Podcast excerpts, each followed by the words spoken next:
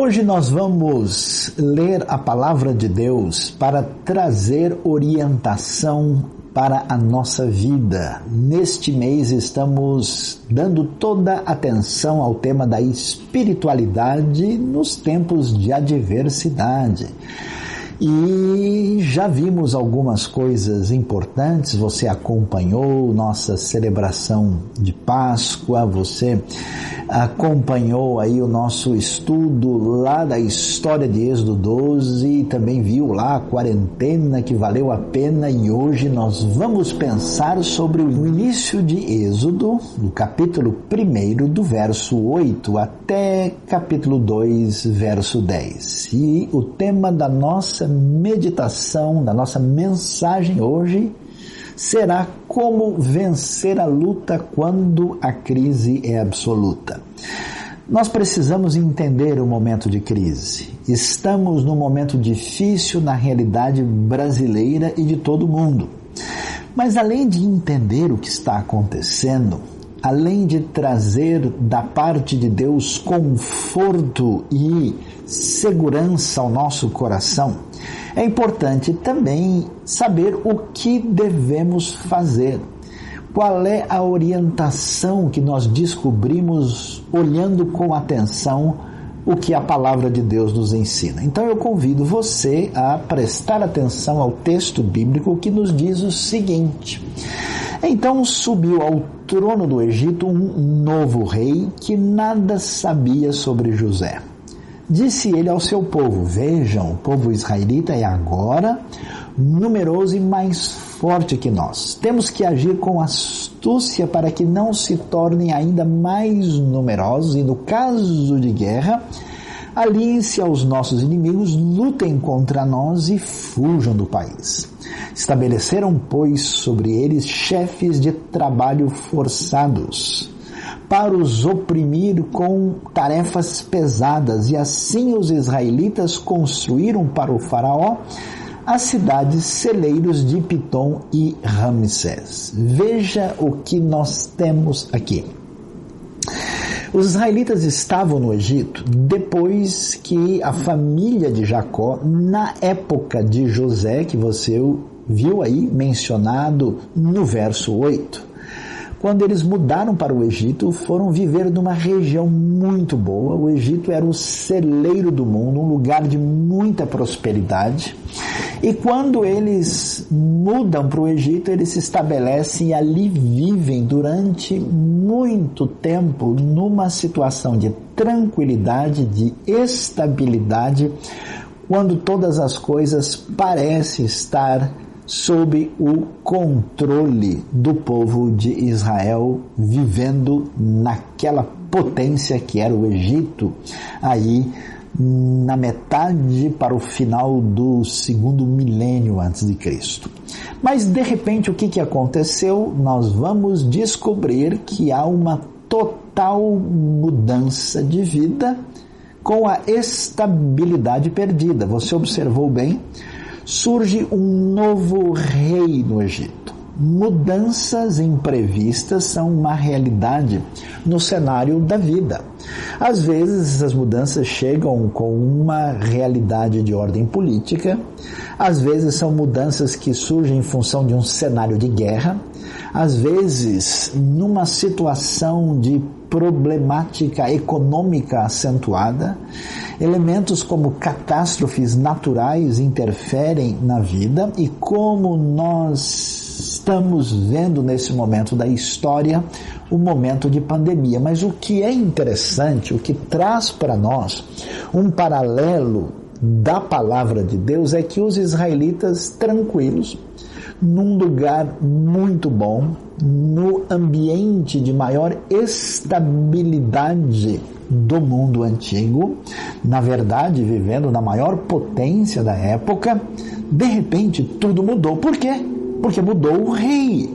Tem uma nova pessoa Agora o governo está numa relação de hostilidade e eles perdem tudo isso. Então, veja que é tão importante ler e estudar a Bíblia, porque o cenário que se apresenta a nós traz paralelos não só de ensinos abstratos, mas de circunstâncias que envolvem a nossa vida no cotidiano, na nossa labuta, na nossa luta diária. E aqui os israelitas começam a passar por um momento muito difícil. E o que que nós descobrimos na sequência? O texto de Êxodo prossegue e vai nos dizer coisas absolutamente importantes. Diz o verso 12 que todavia, quanto mais eram oprimidos, mais numerosos se tornavam e mais se espalhavam. Por isso, os egípcios passaram a temer os israelitas, e atenção, olha a ênfase aqui, e os sujeitaram a cruel escravidão, frase que será repetida nesse trecho tornaram-lhes a vida amarga, impondo-lhes a árdua tarefa de preparar o barro e fazer tijolos e executar todo tipo de trabalho agrícola. Em tudo, os egípcios os sujeitavam à cruel escravidão. Se você acompanhar um pouquinho do estudo da história bíblica no livro de Gênesis, você vai se lembrar que a família de Jacó, os irmãos de José, eles nem estavam acostumados à vida agrícola, eles eram pastores de rebanho. Imagina o momento quando tudo que a gente tinha debaixo do nosso domínio e controle desaparece você perde o seu emprego, você perde a sua função. Tem visto pessoas em vários lugares do mundo, às vezes se lamentando, dizendo: Olha, minha profissão é essa, mas por circunstâncias assim inesperadas eu agora estou vivendo dessa maneira. E aqui o que nós vemos é exatamente isso. E eles passam a sofrer uma escravidão cruel, e a gente vai descobrir que esse poder do Faraó um poder político indesejado, repentino, como tem acontecido em vários lugares no mundo, quando sistemas, por exemplo, totalitários opressores na história recente e antiga dominam uma população e tira delas, das pessoas, a sua liberdade. Aqui nós vemos esse contexto de domínio e escravidão. O povo agora está sem liberdade em servidão. Claro que a nossa situação de enfrentamento hoje, ela é distinta. Nós não estamos debaixo de uma situação de escravidão direta sofrida, como acontecia no contexto israelita. Mas é interessante que todo mundo tem ao mesmo tempo a limitação da sua liberdade em função do momento difícil que estamos enfrentando. E aqui uh, eu fico imaginando a, a, vida da família israelita, onde o pai tinha um emprego bom, onde eles estavam planejando e projetando o futuro da sua vida, onde se estava imaginando qual ia ser o futuro dos seus filhos, de repente, a mudança do cenário do Egito derrubou tudo. E a pergunta é: como é que fica essa situação quando o cenário à nossa frente, seja por qualquer razão que se apresente, entra num processo de deflagração, de crise acentuada, como é que a gente vai lidar com essa crise total e o que é que a palavra de Deus nos ensina no final. Então veja que o texto bíblico vai nos ensinar muita coisa importante para a nossa realidade no contexto atual. No verso 15 diz a Bíblia que o rei do Egito ordenou as parteiras dos hebreus que se chamavam Sifra e Puá. Quando vocês ajudarem as hebreias a dar à luz, verifiquem se é menino. Se for, matem-no. E se for menina, deixem-na viver. Todavia, as parteiras temeram a Deus e não obedeceram às ordens do rei do Egito.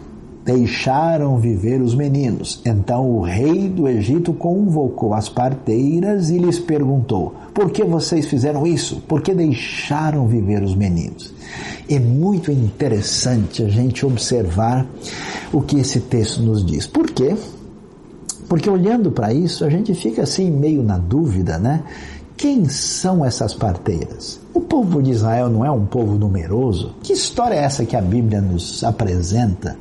Que duas parteiras foram capazes de cuidar dos partos de todos os israelitas que viviam no Grande Egito? Essa história está mal contada? Será que quem entra em crise agora é o texto mal explicado?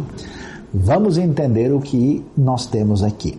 A pesquisa arqueológica recentemente revelou que embora esses nomes Sifra e Puá sempre estiveram assim relacionados com o contexto egípcio, foi achado o nome Sifra numa lista de estrangeiros de origem semita. E também se sabe que o nome Puá também é um nome estrangeiro, ainda que não tenha sido confirmado como necessariamente semita, a maior probabilidade é que tenha relação com a terra de Canaã. Portanto, o que nós sabemos é que essas parteiras, segundo os melhores estudiosos, elas eram também israelitas.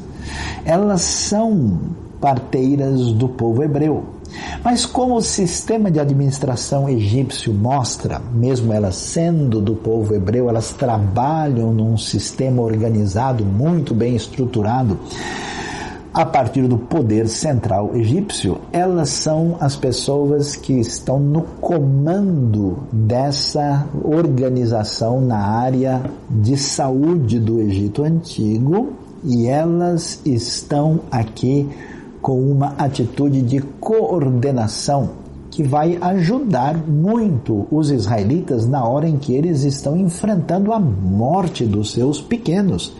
Os egípcios tinham medo de o surgimento de vários meninos que futuramente seriam soldados e eles paranoicamente achavam que poderiam ter problemas de conflitos militares futuros. O que é que a gente vê? Olha que coisa impressionante. Gente aliada da vida contra essa ameaça homicida.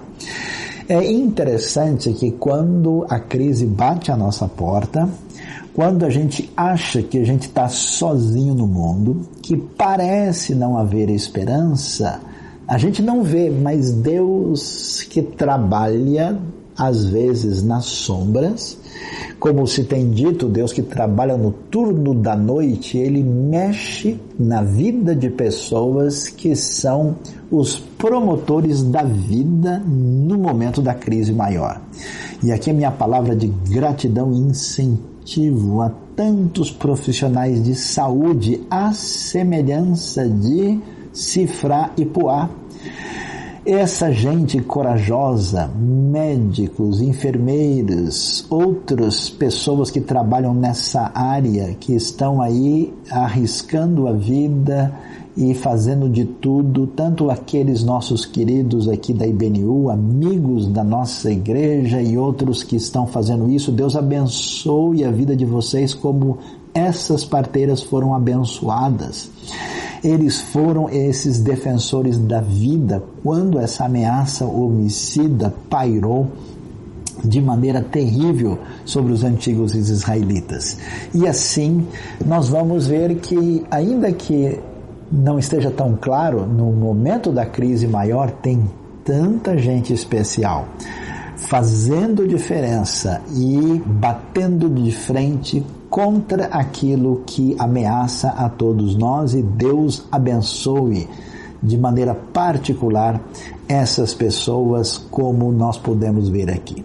E quando a gente entende isso, a gente continua e vai ler um pouco mais sobre a história dessas nossas extraordinárias profissionais de saúde do mundo antigo lá no Egito faraônico. Diz a Bíblia que As parteiras responderam ao faraó o seguinte: vamos lá, as mulheres hebreias não são como as egípcias, são cheias de vigor e dão à luz antes de chegarem às parteiras. Deus foi bondoso com as parteiras e o povo ia se tornando ainda mais numeroso, cada vez mais forte. Visto que as parteiras temeram a Deus, ele lhes concedeu que tivessem suas próprias famílias. Por isso, o Faraó ordenou a todo o seu povo: lancem ao Nilo todo menino recém-nascido, mas deixem viver as meninas. Olha que coisa interessante.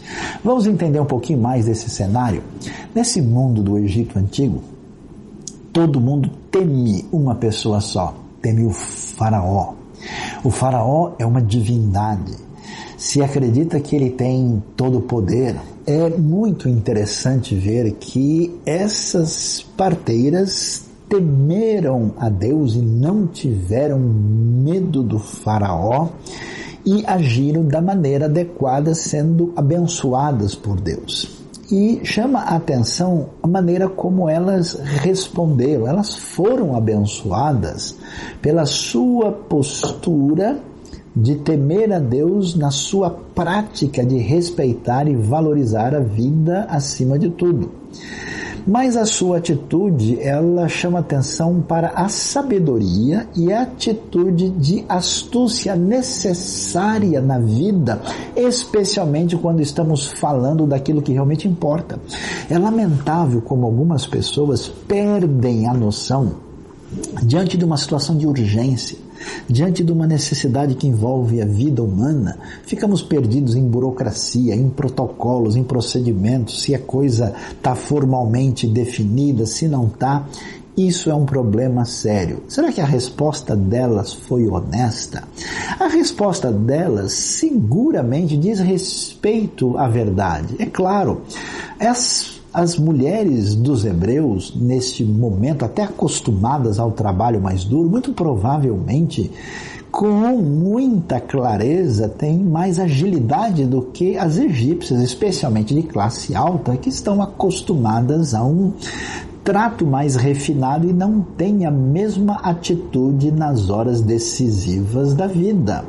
Mas não era essa a resposta para se dar para o faraó, mas elas deveriam se preocupar o que? Ah, não, vamos falar direitinho, 100% para o faraó, tudo o que aconteceu, vamos contar a nossa intenção de preservar os meninos, vamos falar para ele que nós não acreditamos nos deuses do Egito e vamos dizer que só o Senhor é Deus e que nós não estamos nem aí para a realidade de Faraó e dos seus deuses. É claro que não elas agem com tato, bom senso e sabedoria em função de um valor maior. Preste atenção, Jesus bateu de frente com aqueles que eram legalistas e insensíveis no seu tempo, que olhavam às vezes a letra de uma determinada orientação sem se preocupar com seu sentido maior essa astúcia necessária diante de uma situação que exige elementos de maior preocupação, a gente não pode perder tempo com coisas secundárias, a gente precisa ter um procedimento astuto para enfrentar o mal absoluto. E o tempo, a energia e o que você tenha a oferecer que seja encaminhado para o benefício de todas as vidas que podem ser abençoadas por você. A gente prossegue e termina aí a descrição que nós temos no capítulo 1 e a sequência do texto entra no capítulo 2. E é muito interessante como é que o texto começa a falar do que está acontecendo. Diz o primeiro versículo, e daí vamos ler em diante, que um homem da tribo de Levi, uma tribo israelita, casou-se com uma mulher da mesma tribo. E ela engravidou e deu à luz um filho. Vendo que era bonito, ela o escondeu por três meses. Quando já não podia mais escondê-lo, pegou um cesto feito de junco e o vedou com piche e betume. Colocou nele um menino e deixou o cesto entre os juncos, à margem do Nilo. Imagine só a cena. A irmã do menino ficou observando de longe para ver o que lhe aconteceria. Olha que coisa interessante. Qual é o problema de muita gente quando a gente começa a refletir e a pensar naquilo que envolve problemas globais, problemas da nossa cidade, problemas do nosso país, do nosso mundo, problema atual. É quando as pessoas não descem ao nível da vida prática. Ficam discutindo abstrações, questões mirabolantes, falam de A ou de B, procuram o culpado aqui, o culpado lá, mas não chegam à realidade. Veja a sabedoria da Bíblia. O foco da Bíblia é o foco na vida prática e real a família no cotidiano normal. Por isso eu fico impressionado com a sensibilidade da palavra de Deus, de diante de uma discussão aqui de ordem política, ah, de ordem eh, que envolve egípcios e israelitas, os elementos ligados a essa decisão da escravidão. Então, em vez da Bíblia falar o documento que o, o faraó mandou promulgar foi esse, a Bíblia dá os detalhes ela vai imediatamente na sequência para mostrar a realidade do dia a dia de uma família israelita. O foco é o foco que você precisa ouvir, que eu preciso ouvir, que tem a ver com a nossa vida, vida prática real, essa realidade do cotidiano, o normal, como é que a gente lida com isso. E você pode imaginar, aqui nós temos um exemplo, mas o que acontece quando alguém perde o emprego, o que acontece quando o pai de família está mal, ou quando os dois, ou um dos dois em casa, marido e mulher, não tem emprego, quando existe alguma coisa que afeta a vida de alguém, um filho, uma enfermidade, algo imprevisto, um problema econômico, ou até mesmo quando alguém cai numa espécie de tramóia, de golpe, ou seja, tantas circunstâncias imprevistas, a pergunta é qual é o caminho de lidar com isso. E aqui nós vamos ver que aquilo que bagunça a vida de tanta gente bagunçou a vida da família daquele que depois foi chamado Moisés. Aqui nós vamos ter a história da família que envolvia Joquebede, Anrão, Miriam, também o irmão mais velho de Moisés que não aparece aqui, chamado Arão. Mas vamos ver o que é que acontece, o que é que a gente precisa fazer diante da crise absoluta quando temos que enfrentar a luta. Vamos descobrir? Olha lá. Eu fico impressionado. Sabe por quê? Porque nós vemos uma atitude de fé e coragem que abrem a nova paisagem. Porque pensa bem, na situação da mãe de Moisés, desse casal de levitas, diante desse cenário, era para gente ficar quieto, não fazer nada, não tomar nenhuma atitude. Olha, pessoal, a gente já perdeu a estabilidade do nosso povo. Agora nós somos escravos aqui no Egito. Saiu o decreto do Faraó. Nós não temos como reagir. Nós não temos nem como lutar contra os egípcios. Sabe de uma coisa? Nós vamos ficar sentados esperando ver o que vai acontecer. Mas o que interessante não é isso que acontece. Eu fico impressionado porque isso não é hora de ter um outro filho. Isso não é hora, não é essa hora de engravidar. No entanto, a expectativa que nós vamos encontrar na mãe de Moisés, naquela família, é absolutamente de fé e de tanta coragem que eles não têm medo do Faraó. Eles enfrentam a crise de frente e nós precisamos entender isso. Você não pode se entregar.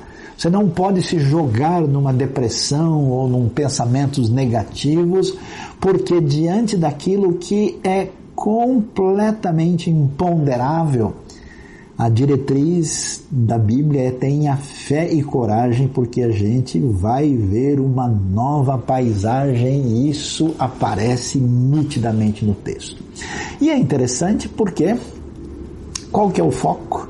O foco é o valor tremendo da vida humana. E é tão interessante, isso tem que ter prioridade. Aliás, uma coisa sábia para a gente fazer nesse momento difícil é priorizar o que realmente vale a pena. A vida humana acima de tudo.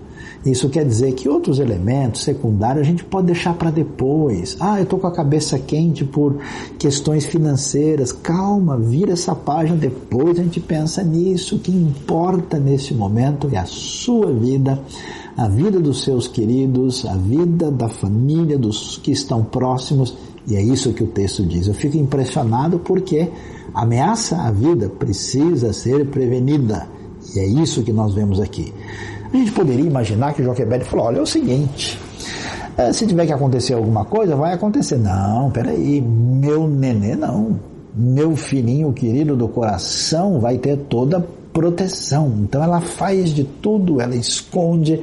Eu fico imaginando, se a gente acha que a gente está com pouca liberdade, imagine uma mulher grávida num ambiente de cruel escravidão, tendo que ir de lá para cá e se esconder aqui e ficar e não sair e enfrentar todas as limitações biológicas deste momento, é muita lição de vida e é lição para que a gente entenda o que é prioridade. Lembre-se, isso é muito importante. Agora, para enfrentar esse tipo de luta e de crise, temos outra coisa mais do que importante, que é o que nós vemos na atitude dessa família.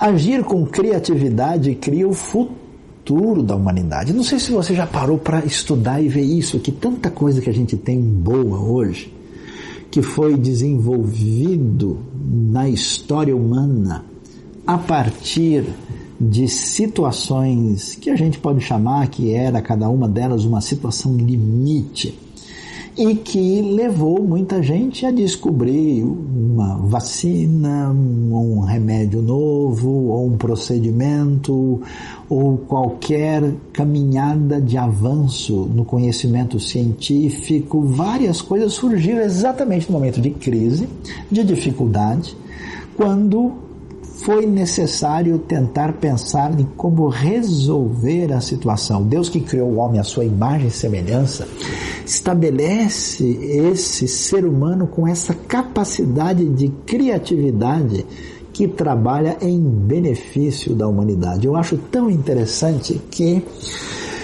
nós vamos ver que Joquebed não fica parada. Ela diz: Não, eu preciso fazer alguma coisa. Eu não posso ficar aqui o tempo todo. Tá vendo o que é uma crise real? Se você faz uma coisa, pode dar problema. Se você faz outra, também dá problema. Se a gente tentar sair e, e, e vamos tentar nos mobilizarmos daqui, os egípcios podem descobrir, podem ver. Se a gente se esconder e ficar lá dentro o tempo todo, daqui a pouco isso pode se tornar uma coisa conhecida e, e, como é que você controla um nenê que pode chorar a qualquer hora? Quer dizer, a situação é limite. E você que tem família e gente que já perdeu gente querido entende mais do que qualquer pessoa que eu estou dizendo. E o que, que ela faz? Ela diz: Não, eu preciso dar um jeito. Olha o que ela mistura. Mistura a coragem de criar um procedimento para ter que tirar o seu filhinho de dentro de casa ela precisa fazer isso garantindo a sua segurança. Ela vai colocar no cestinho, nós conhecemos a história, ela vai ali fechar bem, eu acho quantas mãos de piche de betume foram colocadas ali, passadas para evitar que entrasse água. Eu acho que ela olhou várias vezes para ver se estava tudo certinho. Só quando tiver seco, adequado, a gente vai fazer isso. E aí ela coloca isso debaixo das mãos de Deus para que o seu filho não receba a ameaça da opressão que cai sobre todo mundo, ameaçando a liberdade e a vida de toda a comunidade. Então, nesse momento, a gente precisa pensar com criatividade o que, que a gente pode fazer Qual é o caminho melhor? Existe uma alternativa aqui. Vamos nos livrar da tensão, da ansiedade, da perturbação e raciocinar como é que eu posso melhorar a minha relação com quem eu tenho contato, com a minha possibilidade de lidar com as minhas questões pessoais, eh, de saúde, financeiras, de todo tipo. Isso é lição fundamental e é tão impressionante o que a gente vê, porque o texto continua nos contando a história e é absolutamente fenomenal. Veja o que acontece. A filha do faraó descera ao Nilo.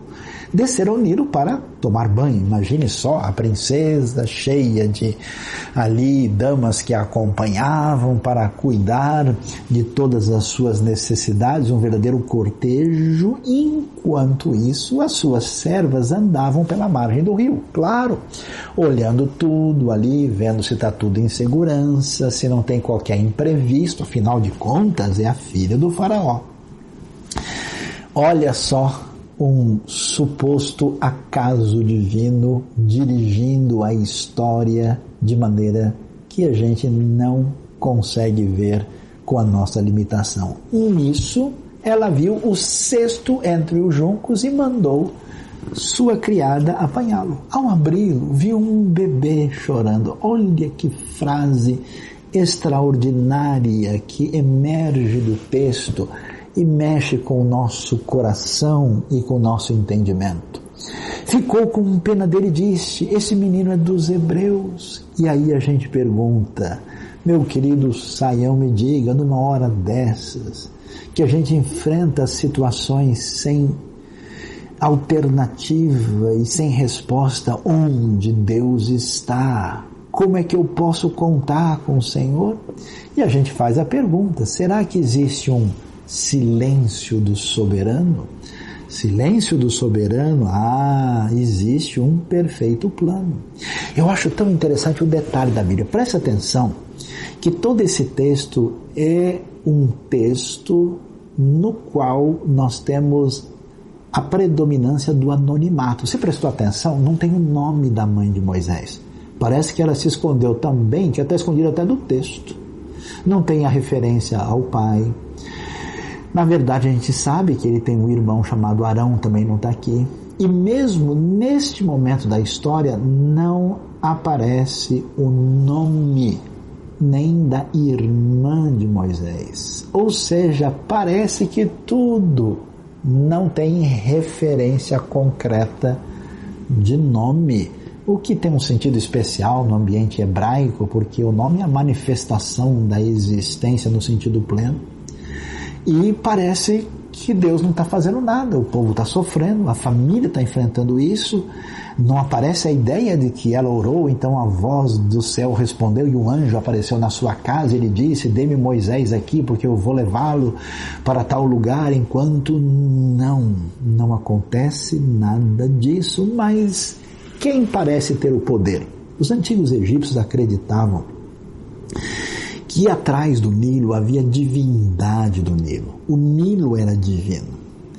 E é interessante aqui esse negócio de jogar os meninos no rio Nilo. Na verdade, era como se estivesse sendo ofertados a essa divindade. O elemento religioso está por aqui. E encontrar um menino salvo das águas ali, naquele momento, preservado, para uma mentalidade egípcia antiga tinha um significado especial. Então a princesa vê isso, além dela ter visto o menino, ter percebido pela aparência que era menino dos hebreus, ele estar ali, isso deve ter tido um tom religioso, quer dizer, nós temos o poder falso religioso do faraó com a sua ideologia que ameaça, mata e destrói, e Deus age dentro disso a partir de um agir soberano e por trás da palavra silenciosa de Deus existe um perfeito plano. Nós não sabemos por que Deus nos permite ter um momento tão difícil. E talvez muito difícil na sua vida, na sua família, na sua casa, neste momento. Não temos todas as respostas e às vezes parece que ele está em silêncio.